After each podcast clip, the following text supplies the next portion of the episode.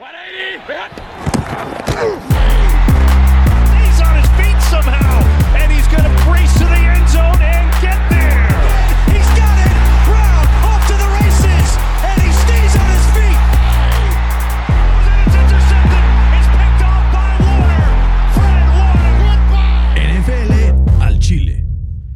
¿Qué tal amigos? Muy buenas tardes, bienvenidos a esto es NFL al Chile. Es un gusto tenerlos en un capítulo más de este podcast donde vemos el fútbol americano a la mexicana. El día de hoy estoy aquí con mi queridísimo Fer Mangino y vamos a compartir este espacio con ustedes. Fer, ¿cómo estás? Muy bien, muy bien, Bernard. ¿Qué tal el inicio de semana? Bien, Emocionado de- por este Chiefs Ravens, ¿no? Después de un domingo, la verdad, lleno de emociones, partidos muy cerrados y en general, pues una, una semana que dejó mucho menos lesiones que la semana 2, afortunadamente, pero que se siguen acumulando algunas. Ya las platicaremos un poco más adelante. Fede, ¿cómo estás? Hola, yo muy bien, muchas gracias. Qué bueno, me da gusto saludar. Triste, triste por tus águilas. Sí, la verdad. Como sí. dirán por ahí, rescataron un puntito. Pues, a, mí, a de qué me sirve un puntito, pero voy a guardar el rant para después. No se preocupen. Pobres Eagles están jodidos. ya platicaremos un poco más adelante. Fer, recordar a, a nuestros amigos que nos escuchan que nos sigan en arroba NFL al Chile en Twitter, en Instagram y en Facebook. Y ya estaremos próximamente también en YouTube, así es que espérenlo muy pronto. Fer, se empieza a separar la brecha ya entre los contenders y los pretenders, ¿no? Empe- Empezamos a ver, digamos, ya equipos que van agarrando fuerza, como Seattle, Green Bay, Buffalo, Kansas, Baltimore. Siete equipos que están en 3 y 0 y otros seis que están 0 y 3. Pero con estos equipos perdedores llega también el hot seat, ¿no? Hay algunos entrenadores que pueden estar al borde de irse. El candidato número uno a no terminar la temporada es Adam Gase. No, aunque no creo que acabe la temporada, yo creo que el candidato número uno se llama Dan Quinn. Dan Quinn, tres derrotas al hilo de los Falcons, las tres iban ganando el partido, pero sobre todo los últimos dos partidos ha sido algo dramático, ¿no? La derrota ante Dallas primero y ahora perdiendo también de forma dramática contra unos Chicago Bears que sentando a Mitch Trubisky pudieron ahí arañar eh, el 3 y 0 y enfrentar a los Colts el próximo domingo con esta marca. Fer, ¿por qué Adam Quinn? ¿Por qué Adam Quinn? ¿Por qué Dan Quinn Eh, es el primer candidato a irse? O sea, yo creo que no requiere ni explicación, ¿no? O sea, perder tres, tres lideratos ganando por más de 20 puntos y dos de esos tres en semanas consecutivas, yo creo que es insostenible. Eh, yo creo que se le está acabando el tiempo a Quinn. Yo creo que ya no le tienen esa fe como antes. Ya no confían en él. Y si no ganan esta semana, yo creo que va a ser el primer entrenador despedido de la temporada. Vamos a ver, yo estuviera que meterle lana, la verdad, si le meto a Adam Gase. Hoy estoy escuchando justo un, ya sabes, típicos rants de Colin Cowherd. Y decía que según sus sources, eh, la gerencia de los Jets ya está viendo con agentes para poder reemplazar a Adam Gase en caso de que pierda este jueves ante los Broncos de Denver. Entonces, según este, pues afamado, no quiero decir periodista, pero es como un ranter profesional, ¿no? Están a punto de darle cuello a nuestro querido amigo Adam Gase. Pobrecito, pobrecito, pero la verdad es que se, Se la ha ganado buscó. a pulso, a pulso. Pobre Sam Darnold no tiene ni para dónde. Otro que podría estar en el hot seat, pero que esta semana se lleva un triunfo, es Matt Patricia, ¿no? Va a casa de los Cardenales de Arizona y le saca una victoria muy eh, importante, ¿no? ¿Crees que Patricia por lo menos termine la temporada o también crees que se puede ir antes? Yo creo que se iba a acabar la temporada, pero se podría ir antes perfectamente. Te quiero hacer una pregunta. ¿Cuál es la estrategia así simplemente de Matt Patricia para, para que su equipo juegue bien? No sé. Pues es a ver qué hace Matthew Stafford y a ver si no me meten 10 mil puntos, pero así que digas una estrategia no se le ve mucho. Pues yo por lo que veo es traer a todos los jugadores que los Pats no quieran, se los lleva, se los lleva él. ¿no? Pero yo creo que si ese talento no es Bill Belichick, yo creo que pues estás, estás perdido. Y no solo eso, yo he aprendido con los años que si un jugador no lo quieren los Patriotas, di que no. Sí, Porque sí, sí. por algo es, por algo es. Hay pocos jugadores que han sido exitosos fuera de Nueva Inglaterra. Uno de ellos, Wes Welker, que fue muy exitoso en el esquema de Peyton Manning en, en Denver en el 2013. Fer, empecemos con la- el review de la semana, ¿no? El primer partido precisamente hablando de eh, coaches en el hot seat. Chicago se lleva una victoria apretada contra los halcones de Atlanta 30-26. Está 3 a 0. O sea, imagínate, ¿cuándo habías visto un equipo 3 y 0 que cambie a un coreback a la mitad del partido? ¿Crees que con Nick Foles los Bears empiezan a ser contendientes o siguen siendo un equipo débil que puede perder con cualquiera? Pues ver para creer, yo creo. Este tuvieron eh, pues un cuarto y medio muy bueno de, Nick Foles, este, pero pues igual fueron contra los Falcons, que oficialmente ya los podemos coronar como el rey de las cruzas azuleadas, ¿no? Y sabes que no solo eso, los Falcons, además de ser una de las peores defensivas de la NFL, además no tenían a AJ Terrell, el primer jugador en estar en lista de COVID en, en esta temporada el cornerback que draftearon en primera ronda y que era el único que más o menos ahí estaba aguantando el negocio de, de los Falcons en defensiva durante las primeras semanas. Se desmoronó el equipo, pero del otro lado vemos a Nick Foles, entra y en un cuarto se echa 16 de 29, 188 yardas, 3 touchdowns, una intercepción que pudo haber sido touchdown, ¿no? Eh, si Allen Robinson lo hubiera agarrado bien. Y vemos un equipo en donde pues empieza a despertar jugadores como Jimmy Graham, Allen Robinson, pero sí el game management de Dan Quinn, pa'l Sí, perro, ¿no? pa'l perro. Por eso Chicago se lleva la victoria y llegará 3 y 0 a enfrentar a los ¿Estás nervioso? poderosísimos potros de Indianapolis. Ya declaró hoy justo eh, Matt Nagy que va a ser titular Nick Foles contra los Colts. De esperarse, la verdad. ¿Estás nervioso? No, nada, No. nada. Ok. Siguiente partido, Rams-Bills. Uno de los partidos que causó más discordia la semana pasada. Yo iba con los Rams. Fercito y Fede iban con los Bills. Y viendo lo que pasó, la verdad es que fue un robo a mano armada. los oficiales le regalaron esta victoria a Josh Allen y a los Bills, que si bien metieron una buena cantidad de puntos en ese última, último drive, marchando para, para darle la vuelta al marcador, un pass interference que se lo sacaron de los calzones. Yo que era el mismo referee que no marcó el de el de los Rams contra, contra los Saints y dijo, ay, pues aquí la repongo, marco aquí un pass interference que no era, pero es más, era más offensive pass interference todavía. Entonces, un partido que deja buen sabor de boca para los dos equipos, ¿no? Creo que demostraron que sí van a ser de los contenders durante toda la temporada. ¿Qué equipo de los dos te llamó más la atención durante, durante este partido? Fer? Al principio los Bills porque tuvieron un arranque de- descomunal y por poco aplican una falconeada, ¿no? Que ya no es la cruz azulea, ya es la falconeada. Este, casi pierden un partido que lo tenían en la bolsa. Eh, Josh Allen y, los Bills tuvieron un arranque, como dije, impresionante y después se confiaron. Josh Allen lanzó para una intercepción y, y tuvo un fumble.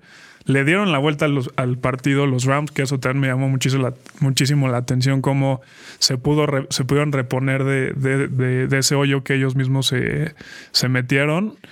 Pero sí, como dices, con mucha polémica, eh, los Bills logran sacar este partido y, le demuestran al resto de la NFL que tienen muchos, muchas formas de, de ganarle a, a sus rivales. A mí lo que me impactó es que Aaron Donald, cómo mete presión en ese fumble justamente de Josh Allen al final del partido. O sea, literal casi se lo truena él solito. Eh, los, los Rams demuestran una vez más por qué Sean McVay no le suelta las riendas del equipo a Jared Goff y por qué hace tanto micromanaging y hace jugadas cortas y todo esto. Un pase de, Jared Goff pa'l perro en la intercepción que lanza y creo que esa es la, la jugada que al final acaba costando el partido. Un shout out al offensive coordinator de los Bills, Brian Dable, que cada semana demuestra que va a ser uno de los candidatos en el coaching wheel la temporada que viene y a Josh Allen que se convierte pues se afianza, ¿no? Como un sólido candidato al MVP de la temporada con los performances que ha tenido. Cinco touchdowns totales hecho en este partido, nada más. Ahí, tranquilito. Siguiente partido, vamos a ser muy breves porque los Patriotas le pasaron por encima a los Raiders de Las Vegas.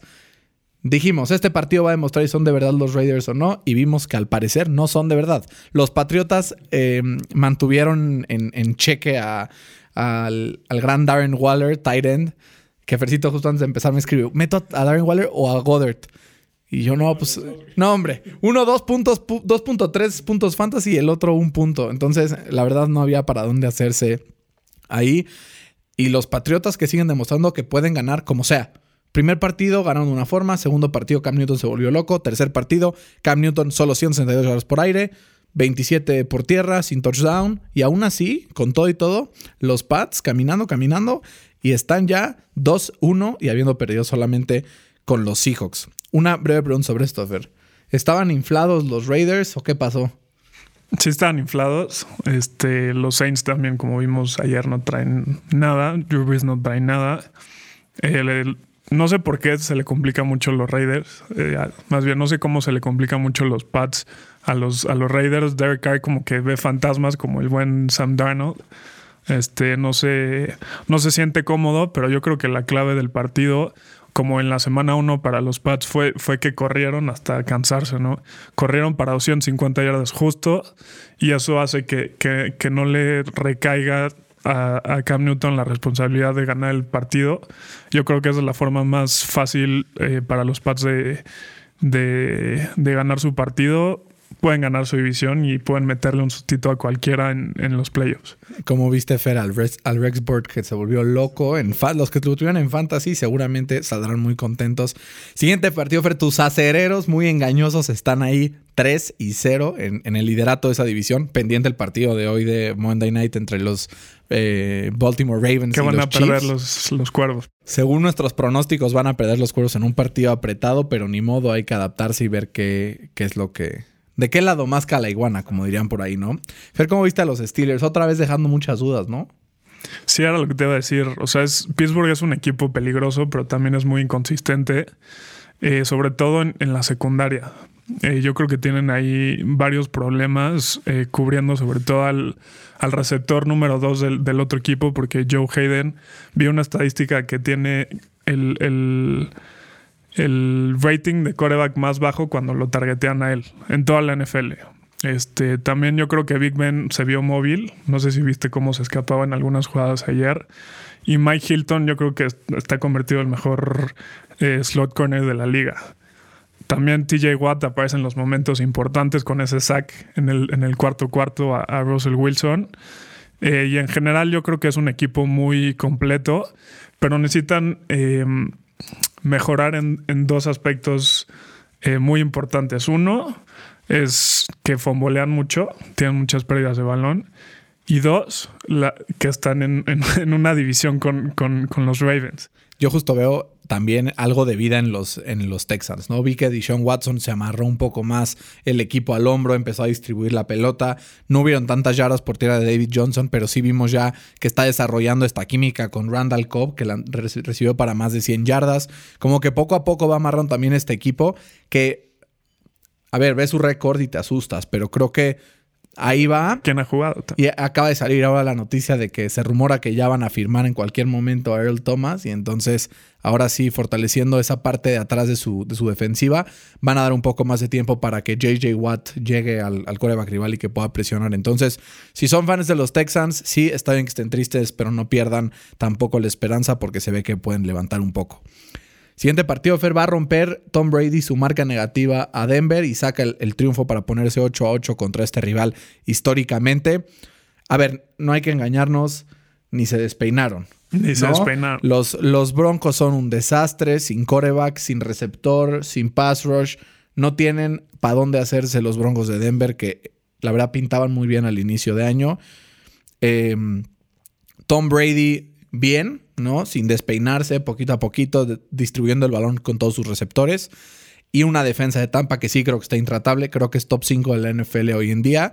Y que en caso que Brady no esté fino algunos partidos, creo que lo van a poder echar al hombro. Como era costumbre en Nueva Inglaterra para nuestros amigos patriotas que son Brady Leavers. Fer, Denver puede ganarle a los Jets el jueves. Ahora que. o sea, vemos, o sea, decimos, bueno, Denver está para el perro, pero van contra los Jets el jueves, que creo que es el único equipo que está peor. ¿Quién se va a llevar ese partido? Partidazo, ¿eh? no sé qué tienen. Que le paguen al que lo vea.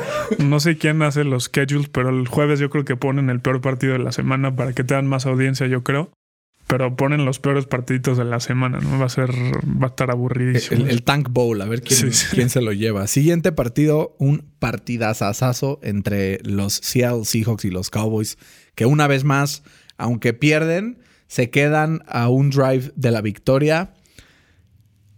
Fer, yo no sé tú, pero yo sí creo que cada partido que pasa, Dak Prescott grita más fuerte págame Jerry Jones, págame. Sí, yo lo veo al contrario. No, no, no, yo, la verdad creo que Dak Prescott se ha echado a este equipo al hombro. Es un equipo en donde solamente le dan un par de acarreos así que Elliott comparado a otras ocasiones. Dak Prescott eh, dink and donk a todos sus receptores, unos pases espectaculares, sobre todo contra un equipo de Seahawks que si no les metes 35 puntos no vas a ganar. Y en ese último drive, en donde iba ya marchando para ganar el partido, bueno, empatarlo, ¿Qué pasó? Un penalti que lo echó para atrás y entonces tuvo que perder un timeout y entonces tuvo que lanzar un bombazo a, a zona anotación porque pues ya no había de otra y entonces le interceptan y se acaba el partido. Pero, pero creo que esa jugada no fue eh, de Dak. Tuvo que haber sido un sack. Sí, y escapó del sack. Y escapó del sack y eso que ya había ¿Para sido... hacer qué? Pero había sido un penalty. Había sido un penalty. No todas las intercepciones son culpa de los corebacks. Yo soy Dak believer. Creo que Dak Prescott ha demostrado que aunque Mike McCarthy cometa graves errores, eh, él se lleva muchas veces, se echa el equipo al hombro, se echó 470 y tantas yardas, tres touchdowns. Ahí va. O sea, creo que es cosa de que amarre esto. Pero no, no solo fue eh, al final del cuarto cuarto, también fue al final del segundo cuarto. Tuvo también un- una intercepción en un, en un two, mi- en un two minute offense, ¿no? Entonces también no es solamente en el cuarto cuarto. Yo creo que en situaciones críticas él no responde. Yo tengo que Entonces- ver también los fumbles, ¿no? Sí, ¿de quién? De Dak. O sea, Porque tiene una línea de papel. pues solo lo saquearon dos veces esta, esta semana. pero- Porque huye. O sea, ese último, el último- la última jugada era sack y se acaba el partido. No sé cómo logra salir de ahí. Pero ahora sí creo que Dak Prescott, o sea, por lo menos con sus números, con su desempeño, encuentra yardas donde no las hay también. Y creo que es el precio un poco de, de, de sacar equipos de las ruinas sin necesitar meter treinta y tantos puntos. Es el que te intercepten eventualmente. Pero creo que lleva dos semanas, la verdad, clavando arriba de 30 puntos. Y Pero ve la diferencia entre Wilson y, y Dak. Claro, pero es que no estoy diciendo que Dak sea el mejor coreback de la liga. Pero estoy diciendo que sí le van, le tienen que pagar como por lo menos un top 8, que hoy en día un top 8 son 35 millones de dólares. Pues él quiere como 40. Pues a ver qué No se lo van a dar. Vamos a ver qué. Pero, pero yo creo que Dallas tiene que preocuparse muchísimo más que por Dak, por arreglar su, su defensiva, sobre todo la secundaria. Este, también no sé qué espera Jerry Jones, ya le, ya le, le comieron el mandado, como dicen por ahí con, con el buen Earl Thomas. Yo creo que esa era una posible solución. Eh, su, defensiva secundaria tienen el peor eh, pase rating permitido con 126.6 al coreback rival. O sea, es un stat impresionante que te habla de, de los problemas que tiene Dallas para parar a la ofensiva del otro equipo. También tomemos en cuenta que no han enfrentado ofensivas fáciles. Enfrentaron a los Seahawks, que son un tren. Creo que es de las ofensivas más, si no la más eh, vertical de toda la NFL. Eh, la semana pasada Atlanta, que también mete puntos hasta por los codos. Y hace dos semanas se enfrentaron a los Rams, que también creo que es una ofensiva que está agarrando por esta temporada. Entonces vamos a ver los Cowboys con la de- peor división por mucho de la NFL. Unos Seagulls que están en el lodo. Giants creo que van a ser el peor equipo de la liga. Y Washington Football Team que pues tampoco se ve mucho por dónde. Creo que podría ganar su división ganando apenas siete partidos o algo así. Seis, como están. creo que, creo que no va a haber problema para Dallas para llevarse esta división. Tiempo al tiempo, como dirían por ahí. Pero no, aparte, ah, co- con ganar seis partidos, pero acuérdate que los seis partidos, o sea, los divisionales. sí, porque le va a ganar dos veces a Washington, dos veces a los Giants y probablemente dos veces a Filadelfia. Con eso ya fueron siete. Apaga y vámonos. Ya, ya está Literal. dentro. Pero como, como dijimos, o sea, que Dallas va a estar en muchísimos shootouts, este, porque su defensiva no da para más, estamos de acuerdo. Y, y yo creo que Dak ya mostró dos de tres veces que no fue capaz de sacarle la victoria a su equipo. Y yo creo que mientras siga teniendo este tipo de desempeños, aunque llene muchísimos números, o sea, yo creo que es más un jugador de fantasy que de, que de championships. Yo feliz de la vida acepto a Dak Prescott pagándole 40 millones de dólares el año que entra en los Colts si Jerry Jones y Dallas no se lo quieren pagar. Sobre todo considerando que entre nuestros dos corebacks ya estamos pagando 43 millones de dólares. Entonces prefiero por mucho a Dak que a Rivers y a Brissett. Pero ya es Pues algo es que no hay nada, o sea, no está muy complicado poner a alguien mejor que a Rivers y a Brissett, la verdad. Perdóname, pero ahorita hablaremos de los Colts y Rivers, que está, la verdad, intratable. Ha tenido dos errores claros en toda la temporada y fuera de eso, no ha fallado un solo pase. La verdad, Rivers, ahí va, me ha sorprendido, pero ya lo comentaremos en un segundito.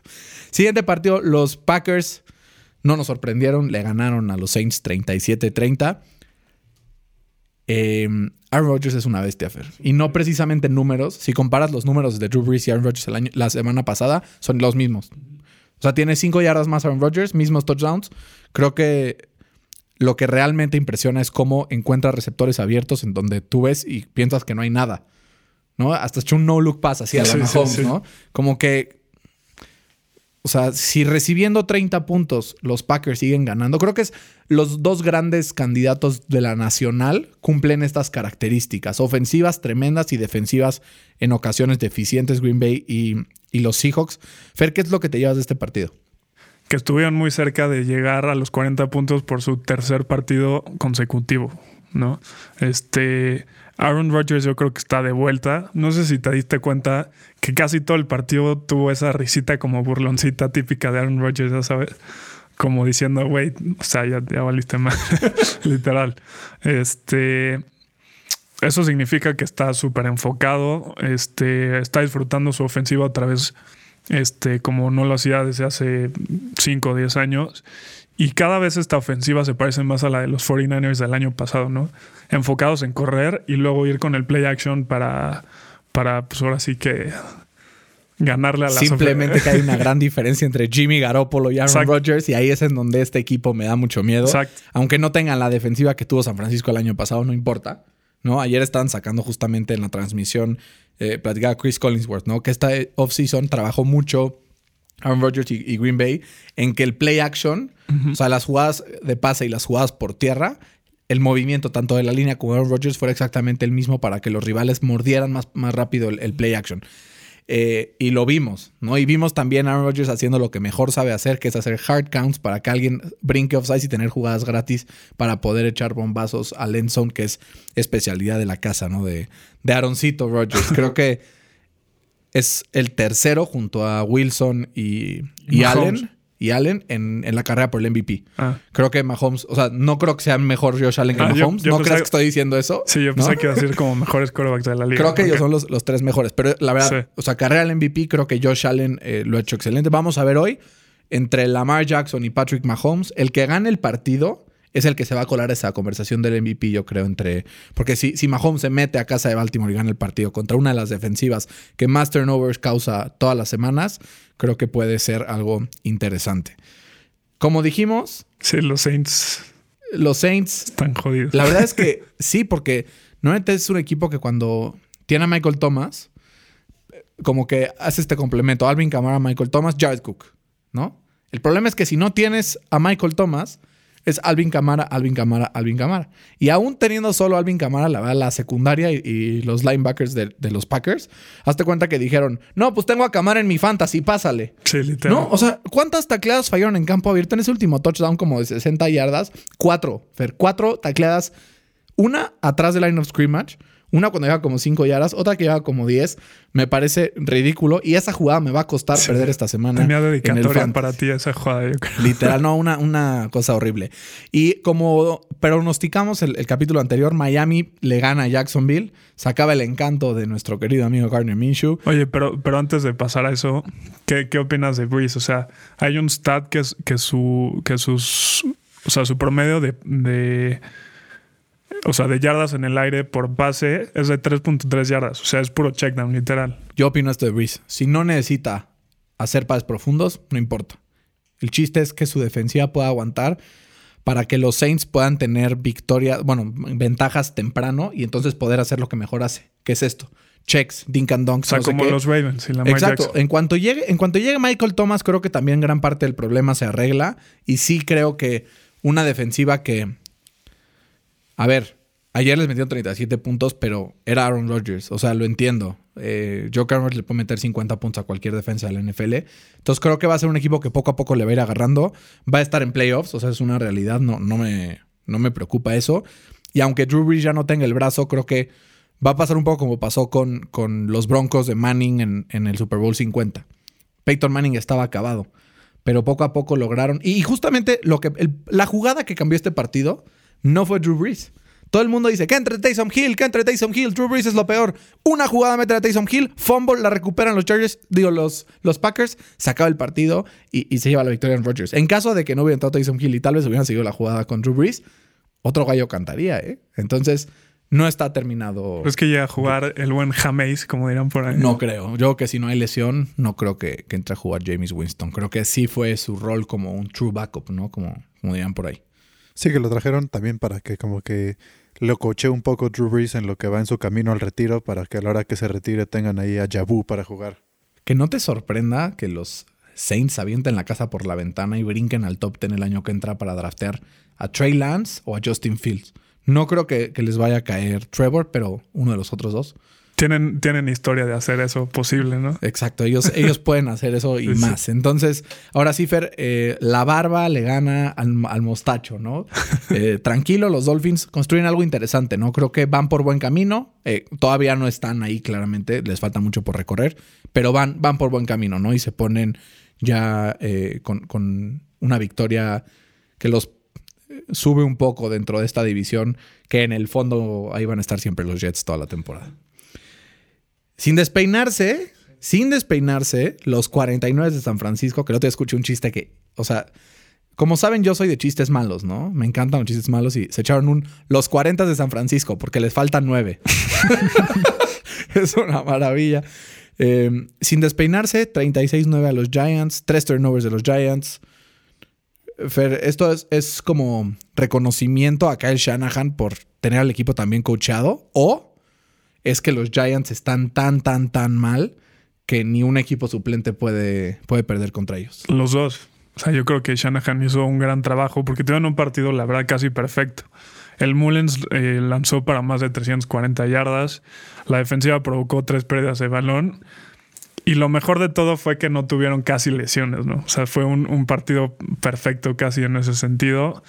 Este, los Giants yo creo que están perdidísimos. Este, las pérdidas de balón de Daniel Jones en fumbles también están fuera de, de lo común. Este, yo creo que le están haciendo muy fácil la decisión a, a los Giants de agarrar un quarterback eh, para el futuro en este draft. Totalmente, acuerdo. Creo que la batalla por Trevor está en Nueva York. ¿no? ¿Quién sabe Totalmente. qué equipo? Pero los dos. Siguiente partido, Filadelfia y los Bengals empatan 23-23.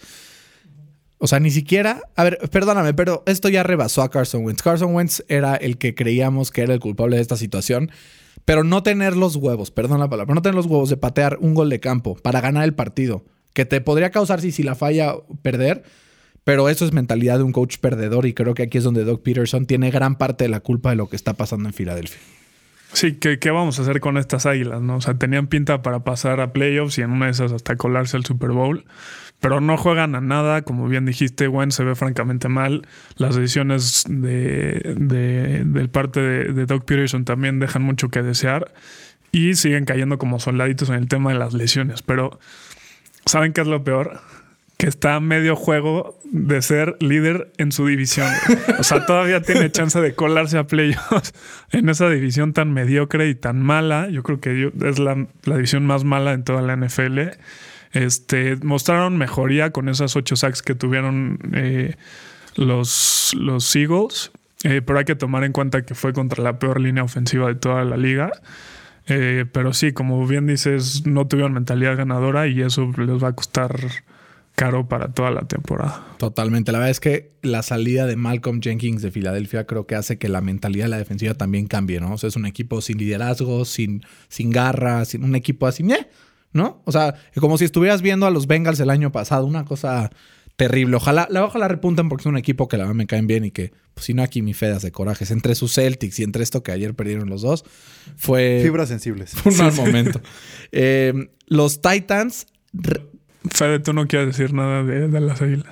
Sí, a ver, para empezar es ridículo que, o sea, ya estando en posición para meter un gol, bueno, para intentar un gol de campo que hagas ahí un false start. O sea, eso también te habla mucho de la falta de concentración. No sé si esto se ha derivado del coaching o de qué, pero hay muy, mucha falta de concentración, muchos penaltis que no debieron de ser. También llegaron a esa posición y lograron llegar al, al overtime porque los Bengals le regalaron dos penaltis de pass interference que la verdad, o sea, si no lo hacían no iban a llegar nunca. Entonces les regalaron el partido y aún así lograron la manera de perder. no espero nada Bueno, de de ustedes, empatar. aún así logran decepcionar. Que bueno, o sea, sí empataron, pero para mí es una derrota, ¿estás de acuerdo? Totalmente. De nada te sirve un empate. De nada sirve. Y sí, justo lo que dijiste de Doug Peterson, que no fue por. O sea, intenta la patada. O sea, la probabilidad de que la falles y después que te hagan un Hail Mary y te claven el Hail Mary, confía en tu defensa. O sea, necesitas confiar en tu defensa. Totalmente de acuerdo. Ahora sí que nada que, que reclamar. Fer, los Vikings empiezan a dar pataditas de, y empiezan a mostrar un pulso por ahí, como dicen. No estuvieron a nada de sacarle el partido a los Titans. Que la verdad creo que mm, ahí entre un penalty, un fumble, un no sé qué, acaban sacando el partido. Tres partidos al hilo que los Titans ganan sobre la hora. Tres partidos al hilo que los Titans ganan gracias a una patada de Steven Goskowski. Tercer partido al hilo que los Titans, aunque meten muchos puntos, no convencen. No convencen. Sí, no convence. Y los Vikings, por otro lado, creo que empiezan a ver ya un poquito de mejoría. Eh, bien Cousins, bien Thielen, bien Cook. 181 yardas por tierra de Dalvin Cook. Además aparece ya el novato Justin Jefferson con 185 yardas y un touchdown. O sea, ya se ve que ya empezó a conectar el novato. Pero es preocupante también lo fácil que le mueven el balón a Tennessee, ¿no? O sea, muy fácil los Colts la semana pasada detuvieron la ofensiva de los Vikings y este, esta semana completamente diferente. Sí, se juntaron dos cosas. Yo creo que los Vikings tocaron fondo la, semana pasada y pues obviamente eso hizo que, que, mejoraran. Y la otra es que, que, pues como dijimos al principio de la temporada, que Tannehill hoy sacó la victoria, pero no da garantías y no te da confianza de que, de que lo puedan hacer, ¿no? Como bien dijiste, Gaskowski le salvó el pellejo por tercera semana consecutiva. Espero que esta semana ya no sea la cuarta porque van contra mis, mis Steelers. Este, pero yo, ahí está el stat, como dije la semana pasada, que, que los Titans están 15 y 0 cuando Derrick Henry corre para 100 o más yardas. Entonces, ese es su talón de Aquiles. Si, si, logras parar a Derrick Henry, yo creo que vas a lograr parar muy fácilmente a estos Titans que, como bien dices, no, no espantan a nadie. Exacto, totalmente de acuerdo. Fede aparte tiene a Goskowski en su fantasy, le sí, sacó sí, las sí. papas del horno. Es, es, es, mi jugador que más puntos ha metido. Entonces puede ser que gane el partido gracias a Goatskowski. pues mira, sus anillos de Super Bowl tiene por ahí y varios gracias a él, entonces no me sorprendería. Pero también eh, los Vikings, o sea, ¿cuál era su fortaleza de los últimos años? Pues la defensa, ¿no? Ahorita es la tercera defensa que más puntos y que más yardas recibe en toda la liga. Entonces, las bajas sensibles que sufrieron les está causando, les está cobrando mucha factura. Y mientras no arreglen esos problemas, yo creo que van a seguir cayendo. No, y son, son tres jugadores clave que, que se van, ¿no? O sea, entre, entre Everson Griffin, que se va entre Daniel Hunter, que se pierde por lo menos las primeras tres semanas por estar en IR, y además se me está yendo gallo el nombre de un linebacker que se lesionó contra los Anthony Colts. Barr. Anthony Barr, que además lo pierden eh, por un, una lesión en el pectoral. Entonces, creo que es complicado también con tantas bajas, ¿no? Y hablando de bajas, bajas es la manera en la que se desempeña eh, nuestro querido amigo, el, el, el coreback de, de, de, los Washington Football Team, Dwayne Haskins, ¿no? Él sí está completamente a la baja. Ya Ron Rivera dijo, si esto sigue así, tendré que tomar medidas. Es inaceptable en un equipo que alguien juegue así. He has to do better, se echó, ¿no? Entonces, creo que Cleveland caminando le sacó la victoria a este equipo que al principio medio asustaba, ¿no? Medio asustaban y parece que los Browns ya encontraron la fórmula para ganar, ¿no? Correr, correr, correr, correr y cuando te cansas de correr, sigue corriendo. ¿Y sabes ¿no? qué es lo mejor? Que tengo a Nick Chubb y, y a, a Kareem Hunt, Hunt en el fantasy. Creo que es un buen one-two punch. Entonces salgo ganando como quiera. Y ahí te va un stat escalofriante. Este, los Cleveland Browns tienen eh, récord ganador por primera vez en el 2014, ¿no? o sea, imagínate estar seis años con récord perdedor, te quieres morir, ¿no? Sí, yo ahorita que estuve un, una semana de sí, los Colts sí, con récord perdedor y ya me quería matar. Sí, sí, yo creo que eso los va, los va a motivar a seguir jugando mejor. Este, también sus dos victorias han sido contra unos rivales que la verdad no, no te no meten ni las manos, con, que fue uno contra Washington y otro contra los Bengals. Este, y yo creo que la siguiente semana les va a costar muchísimo más porque van contra los poderosísimos vaqueros de Dallas. Entonces, va a ser, yo creo que otro shootout y, y, a ver si Baker Mayfield puede o no puede seguirle el paso a Dak Prescott. Totalmente de acuerdo. Y siguiente partido, los Chargers pierden contra los Panthers de Carolina en la última jugada. Austin Eckler tenía el triunfo en sus manos y lo dejó ir. Última jugada del partido. Eh, Justin Herbert echa un pase, un crosser route que se echó Keenan Allen. Keenan Allen la tiene, le echa un pase lateral a Austin Eckler que tenía vía libre para el touchdown, pero creo que antes de asegurar el balón empieza a correr ya para, o sea, viendo la victoria y lo deja ir y los Panthers sacan su primera victoria bajo Matt Rule. Sí, la defensa y los equipos especiales fueron las claves para este partido. Eh, las Panteras forzaron tres pérdidas de balón que fueron clave y el pateador metió cinco goles de campo, este, asegurándoles el, triunfo, ¿no? Este, por su parte, los Chargers pierden su segundo partido consecutivo, a pesar de su, de su coreback que está jugando bastante bien. Se convirtió en el primer jugador en la historia en, en lanzar para más de 300 yardas en sus primeras dos starts, ¿no? Prometedor. Prometedor y, y qué pena que no, que no los ha podido ganar porque en los dos partidos ha tenido chance. Creo que algo tiene que ver también la baja de Mike Pouncey, el centro titular de los Chargers, y de Melvin Ingram, que también Sí, jugó también. este partido. Y se- la verdad, se notó, a pesar de recibir solo 21 puntos, los Chargers eh, pelation y se, se van a, a- a una marca de 1 y 2. Los Colts, como dijimos, caminando con los Jets, 36-7. La defensa de los Colts es lo que quiero hablar aquí. Todos sabemos que los Jets son una caca, todos son una basura, que van a perder todos sus partidos, sí. Pero la defensa de los Colts es número uno en yardas en contra en toda la NFL, número dos en puntos en contra, número uno en intercepciones y número seis en sacks. Fer, ¿qué pedo con la defensa de los Colts? ¿Tiene que ver que fue contra Minnesota y los Jets? ¿O también crees que they are for real? Algo tendrá que ver, pero yo creo que sí son, son de verdad. Yo creo que sí tienen potencial para acabar top 10 eh, al final del año. Eh, forzaron dos pick six. Eso, aunque seas un quarterback muy malo, la verdad, no es muy común que pase. Un safety y dos sacks. Este, yo creo que los Colts tendrán la oportunidad de consolidarse, eh, ganándole a Nick Foles la, la siguiente semana. Y veremos si esa defensa sí es for real. La verdad es que te tiene ahorita un paro de, de schedule. Yo, la verdad, tenía pronosticado que perdieran contra los Vikings y que ganaran contra los Jaguars. Entonces, Sí. el 2 a 1 hasta ahorita está pronosticado para mí. Pero ahorita se enfrentan a Cleveland, Cincinnati, los Bears, o sea, y los Lions. Entonces, creo que tienen, la verdad, camino libre para llegar al break 6 y 1. ¿No? Entonces creo que hay ahí al- algo positivo para los fans de los Colts. Los Lions, eh, ya platicamos un poco de eso, pero, pero andaremos un poco más. Vencen a Kyler Murray, que errores de novato, tres intercepciones, dos fueron su culpa. Y aunque sigue siendo explosiva esta combinación con Nuke para 137 yardas, saca el partido los Lions y esto le da un poco de breathing room a Matt Patricia, ¿no? fue el upset de la semana, yo creo. Eh, y por fin ganaron los Lions después de tener 11 derrotas seguidas. eh, bueno, 11 derrotas seguidas. Eh, los regresos de Kenny Golade y, Jeff Okuda le dieron eh, un impulso importante a- al equipo, le dio ese punch que necesitaba, ¿no? Eh, Murray tuvo, como bien dijiste, unos errores de novato, un partido para el olvido, lanzando para tres intercepciones y como que nunca se le vio cómodo, ¿no? No se le vio como en los primeros dos partidos inteligente, cómodo, moviéndose dentro de la bolsa para, para escaparse. No se le vio, no se le vieron buenas cosas. Esperemos que sea solo un, un partido malo. Aunque hubo una jugada, Fer, no sé si te acuerdas, eh, como en la primera mitad, casi al final, que entra a la zona de anotación por patas, pero tronándole la cintura al defensivo de, de Arizona, ¿no? Estuvo, estuvo buenísima esa, digo, de, de los, Lions.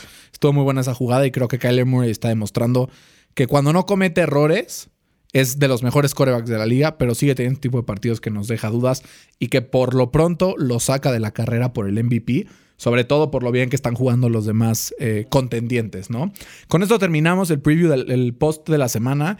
eh, a espera de lo que pueda pasar hoy entre los Chiefs y los Ravens. Yo creo que los Chiefs se llevan el partido por una victoria apretada, ¿no? Creo que es lo que, lo que dijimos en, en el podcast pasado.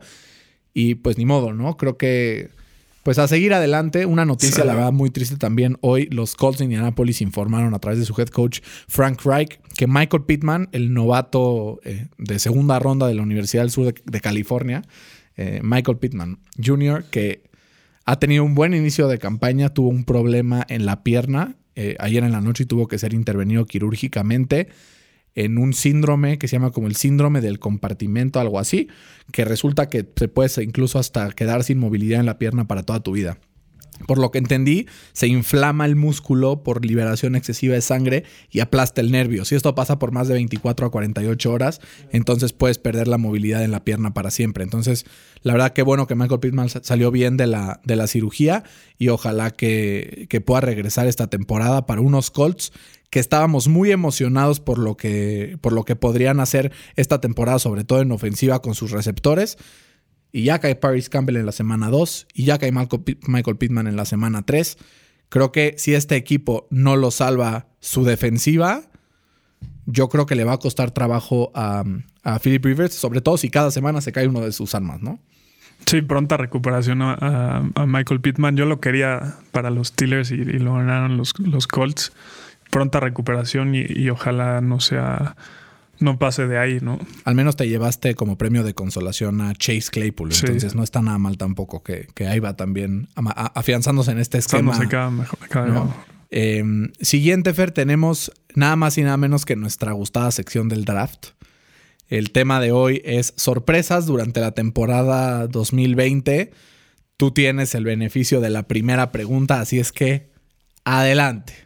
A ver, ahí te va. ¿Cuál es el único equipo de la NFL que ha tenido un corredor con 100 o más yardas en las tres semanas que se han jugado? El único equipo de la NFL que tiene un corredor con 100 o más yardas. Vamos a ir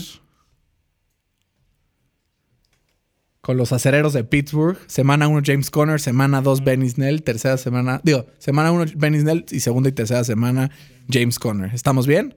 Correcto. Ya ves tú, eh, aquí me pones puras preguntas aquí facilitas para poderte ganar en este, en este juego del draft. Mi primera sorpresa de la temporada es un caso positivo de COVID en todo lo que va la temporada. Más de 10.000 pruebas han sido realizadas tanto a cuerpo técnico como a jugadores.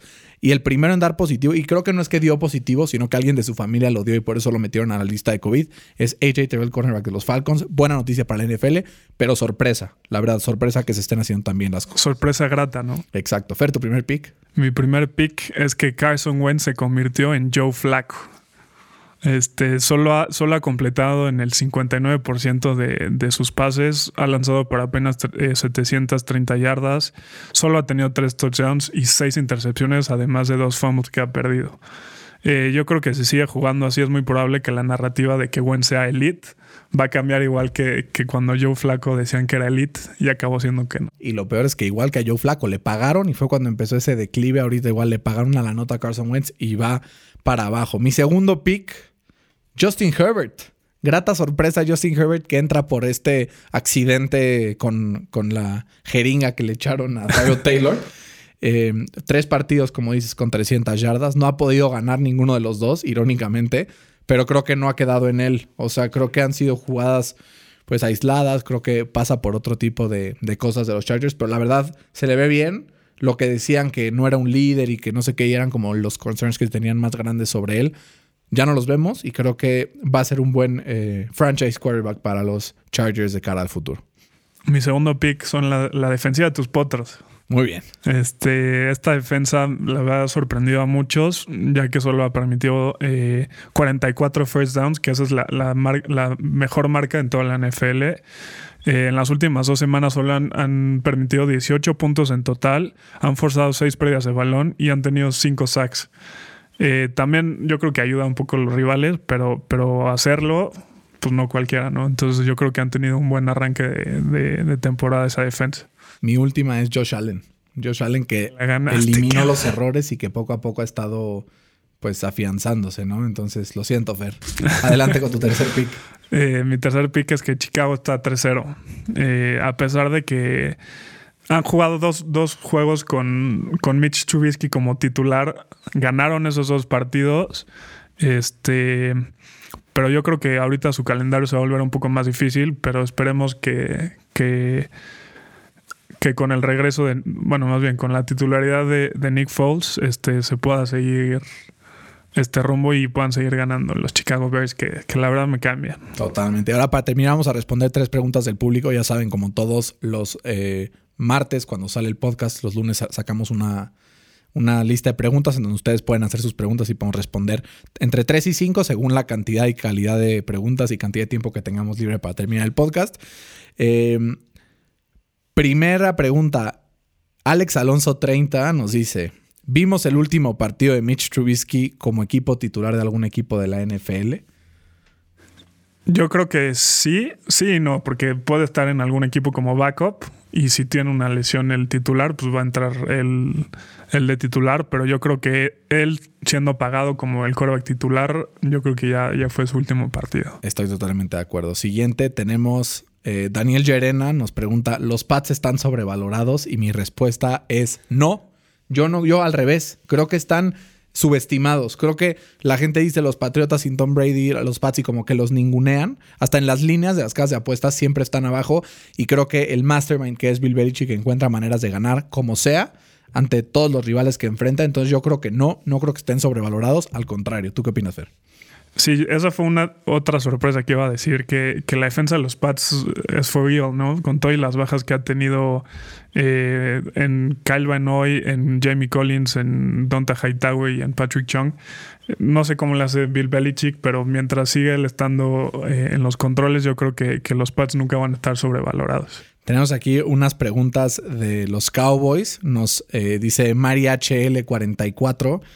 McCarthy, ¿acierto o desacierto para Dallas? ¿Es realmente un buen head coach ahora que no tiene Aaron Rodgers? Es un buen head coach, pero no es un excelente head coach. Yo creo que eh, va a tener muchos números Dak Prescott eh, por el sistema de juego de Mike McCarthy, pero no creo que Van a ganar su división por lo que dijimos que es la peor de la liga, pero no creo que, que puedan hacer mucho en playoffs. Estoy de acuerdo un poco con esa afirmación.